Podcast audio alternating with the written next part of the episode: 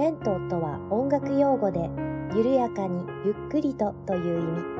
味。そんな音楽用語よりも緩やかな時間があってもいいじゃない。レントよりなおゆっくりと、緩やかに始まります。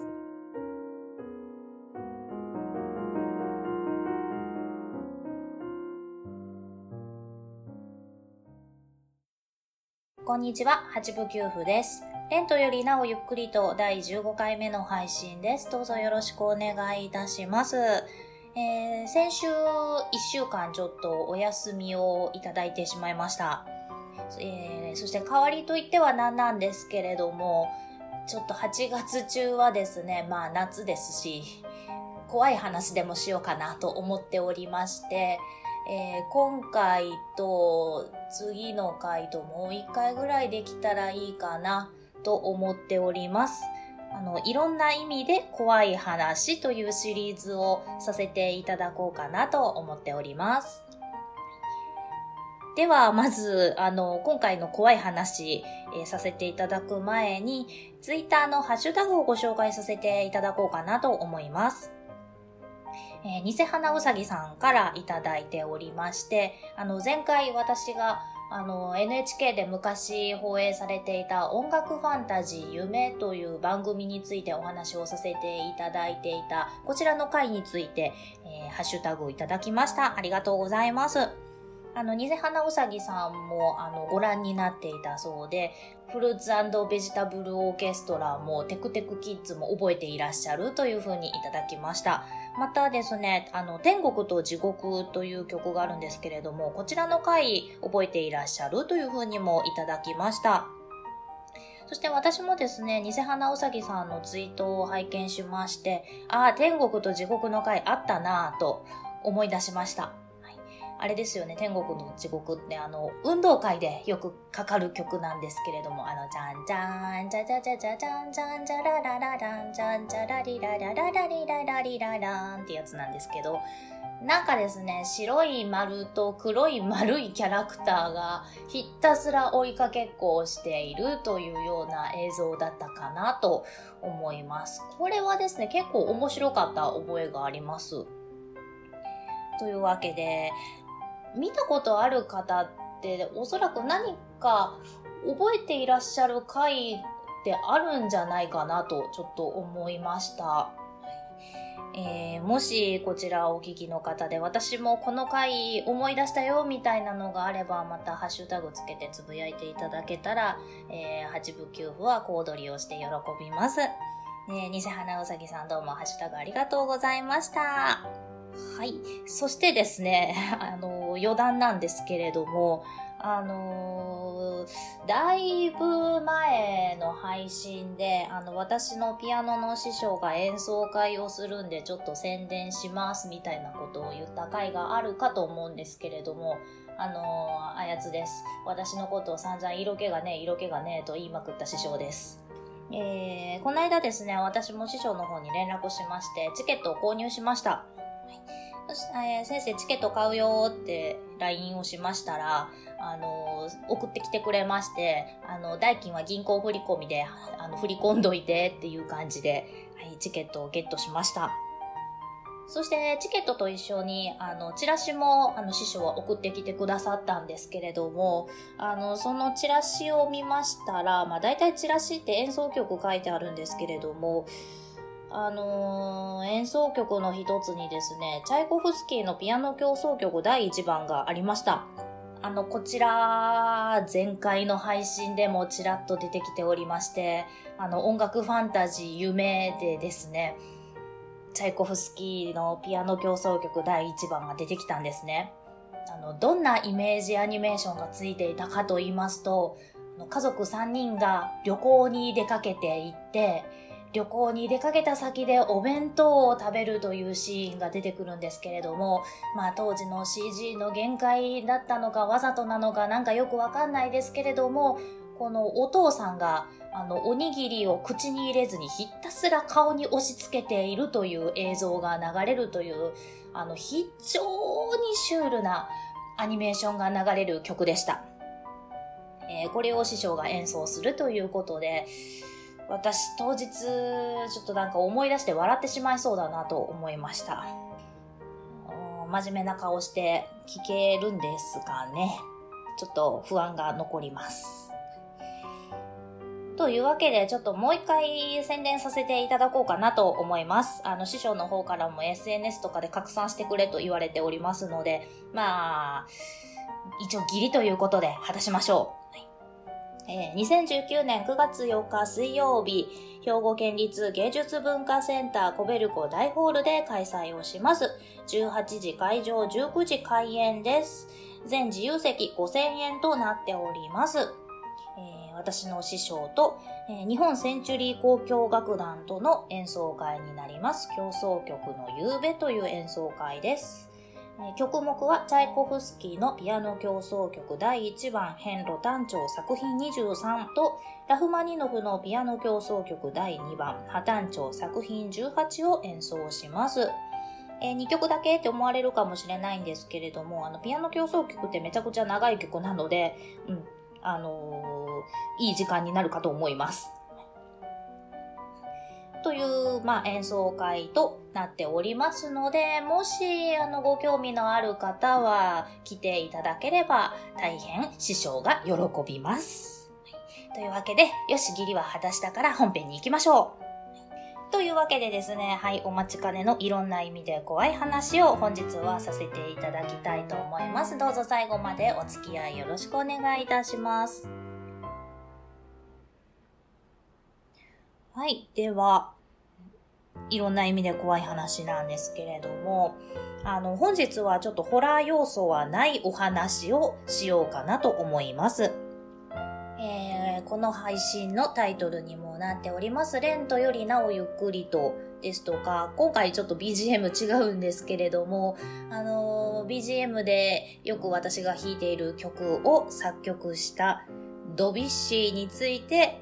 いろんな意味で怖いお話をしてみようかなと思います。ズバリ何かと言いますと、ドビュッシーの女性遍歴です。本日はこちらについていろいろとお話をしていきたいなと思います。どんな風に怖いのでしょうか？まずドビュッシー、1862年フランス生まれの作曲家です。1918年、まあ、日本で言ったら大正時代ですね。こちらでお亡くなりになりました。なんですが、まず、1880年から1888年頃まで、ドビュッシー学生時代です。マリー・ブランシュ・バニエ夫人という方と不倫をします。まあ、それまでにね、なんかこう、初恋みたいなのはあったのかもしれないですけれども、こう、記録に残っている最初のやつが不倫。なんということでしょう。そして並行してですね、あの、資産家の未亡人の専属ピアニストとかもしていたそうなんですけれども、そこの娘さんにピアノを教えていて、この娘さんとも付き合っていたそうです。まあ、娘さん、おそらくドビュッシーと年も近かったでしょうということで、えー、年上の既婚者と、えー、同い年ぐらいのお嬢さんと、こう、並行して付き合っていたと。なんと恐ろしい。おそらく今だったら、こう、ボコボコにされていますよね。はい。そして続きます。1889年から1898年頃まで、アラベスクとかベルガマスク組曲というのを作曲していた頃にあたります。アラベスクはピアノをされていた方は、ひょっとしたら弾いたことあるっていう方多いかもしれません。あの、ベルガマスク組曲の中で一番有名な曲は月の光です。まあ、こういった美しい曲を作曲していた頃になるんですけれども、えーガブリエル・デュポンという女性と同棲をしました。この方、愛称がギャビーっていう方で、えーとっても綺麗な方だったそうで、えー甘色の髪の乙女という曲があるんですけれども、ドビシーが作曲した、こちらもとっても綺麗な曲で、まあ、有名な曲なので聞いたことある方も多いかなと思うんですが、あの、あっちじゃないですよ。甘色のっていうやつじゃないですけれども、はいえーこういった曲があるんですけれども、えー甘色の髪の乙女はこのギャビーだと言われています。えー、このギャビーという方、あの、ドビュッシーの売れない時代を献身的に支えた女性でもありましたが、テレーゼ・ロジェという歌手とドビュッシーは浮気をします。なんということでしょう。そしてそして、ギャビーはピストル自殺を図ってしまいます。なんということでしょう。まあ、ドビッシーの女癖が悪いのもさることながら、ちょっとギャビーもメンヘラ気質みたいなのもあったんでしょうか。まあ、あの、ギャビーの方はですね、一命は取り留めて、その後も、あの、同棲は続けてはいたそうです。ですが、えー、ギャビーがピストル自殺を図った次の年、1899年、今度はドビッシーはマリー・ロザリー・テクシエ、という方と結婚をします。えー、マリー・ロザリー・テクシエ、えー、リリーと呼ばれていた女性だそうで、あの、野草曲という曲が、あの、ドビッシーの作曲したものの中にあるんですけれども、こちらの、あの、原稿の楽譜に、この楽譜は私の愛しいリリーのものである、なんて甘い言葉をドビッシーは書いてやがります。あら、嫌だ、嫌がりますとか言っちゃった。あまあ、そんな風に記載がされていたそうです。ですが、1904年、えー、日本では、えー、日露戦争が開戦した年になります。この年にですね、このドビッシーのやつ、えー、リリーにちょっと買い物に行ってくると言って、歌手であったエンマ・バルダックという方と駆け落ちをしてしまいます。ちなみにこのエンマ、既婚者でした。そして、えー、フォーレという作曲家がいるんですけれども、このフォーレの愛人でもあったとも言われています。なんというやつでしょうね、本当に。そしてこのことを知ったリリーは、なんと、デジャブ、ピストル自殺をしてしまいます。ですが、一応助かります。ドビシーなんてやつでしょうね、本当に。もうクソだなとちょっと思うんですけれども。あら嫌だ、クソだとか言っちゃったわ。えー、そしてですね、このエマ・バルダックとドビッシーが駆け落ちしていった先で作ったのが、喜びの島という曲がございます。えー、こちらですね、こんな曲ですよって言って弾けたらいいんですけれども、喜びの島結構難易度が高くって、えー、おいそれと弾けるものじゃないので、ごめんなさい。ちょっと弾けません、今は。まあ、そのうち弾けるようになったら BGM とかで使えればいいんですけどね。あのー、とってもキラキラしていても、本当にもうタイトル通りなんかも喜びに満ち溢れてるというような曲です。そしてですね、もうそれだけでは飽き足らず、あの、原稿の楽譜の方にですね、この小説はこれを書き取らせてくれた私の可愛いバルダック夫人によるものですなんて書いてるんですね。つまりなんかバルダック夫人とああだこうだしてとっても良かったからこれ作曲しちゃったよみたいな感じですかね。はい、そんな舐めたことを書いて嫌がります。こう思うとちょっとドビシ怖くないですか？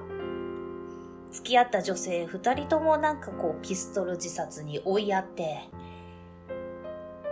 既婚者と不倫して、なんてやつでしょう。そして私、本当に怖いなと思うのがですね、こう、スキャンダルを実況中継するみたいに曲作んなよと思うんですね。怖えよって思うんですけれども、その作った曲綺麗なんですよね。でもこれなんていうことでしょうね、本当に。もう弾いてて恐ろしいんですけれども、でも、でも、いい曲なんですよね。まあおそらくドビュッシー現代に生きてたらもうツイッターとかもネットとかでも袋叩きに合っているところでしょうけれども時代が良かったんですよね。1918年大正時代にはもうお亡くなりになられておられます。となるとですね、まあ、エンマ・バルダックとは結婚して、あの、娘も生まれるんですけれども、まあ、駆け落ちしたのが1904年、で、ドビッシー亡くなったのが1918年ということなので、14年しか一緒に住んでいないんですよね。まあ、その間に娘も生まれて、その娘のことを溺愛して子供の領分っていう曲も作ったりするんですけれども、なんかそう思うと、こう、ずっと同じ人と添い遂げられなかったっていうのはちょっとかわいそうでもないか、っていう気もしますけれども、まあ、作曲家とか演奏家とか、あとまあ画家とかもそうですけれども、芸術に携わる人ってかなり変人が多いとは言いますが、ドビッシーも例外ではなかったということですね。そしてそのドビッシーの曲をあの嬉しそうに弾いてしまう私が一番怖いなと思っております。というわけで、いろんな意味で怖い話。まず第1回目はドビッシーの女性遍歴についてのお話をさせていただきました。えー、次回はですね、ちょっとホラー要素のあるお話をしようかなと思っております。というわけで今回もお聴きいただきましてありがとうございました。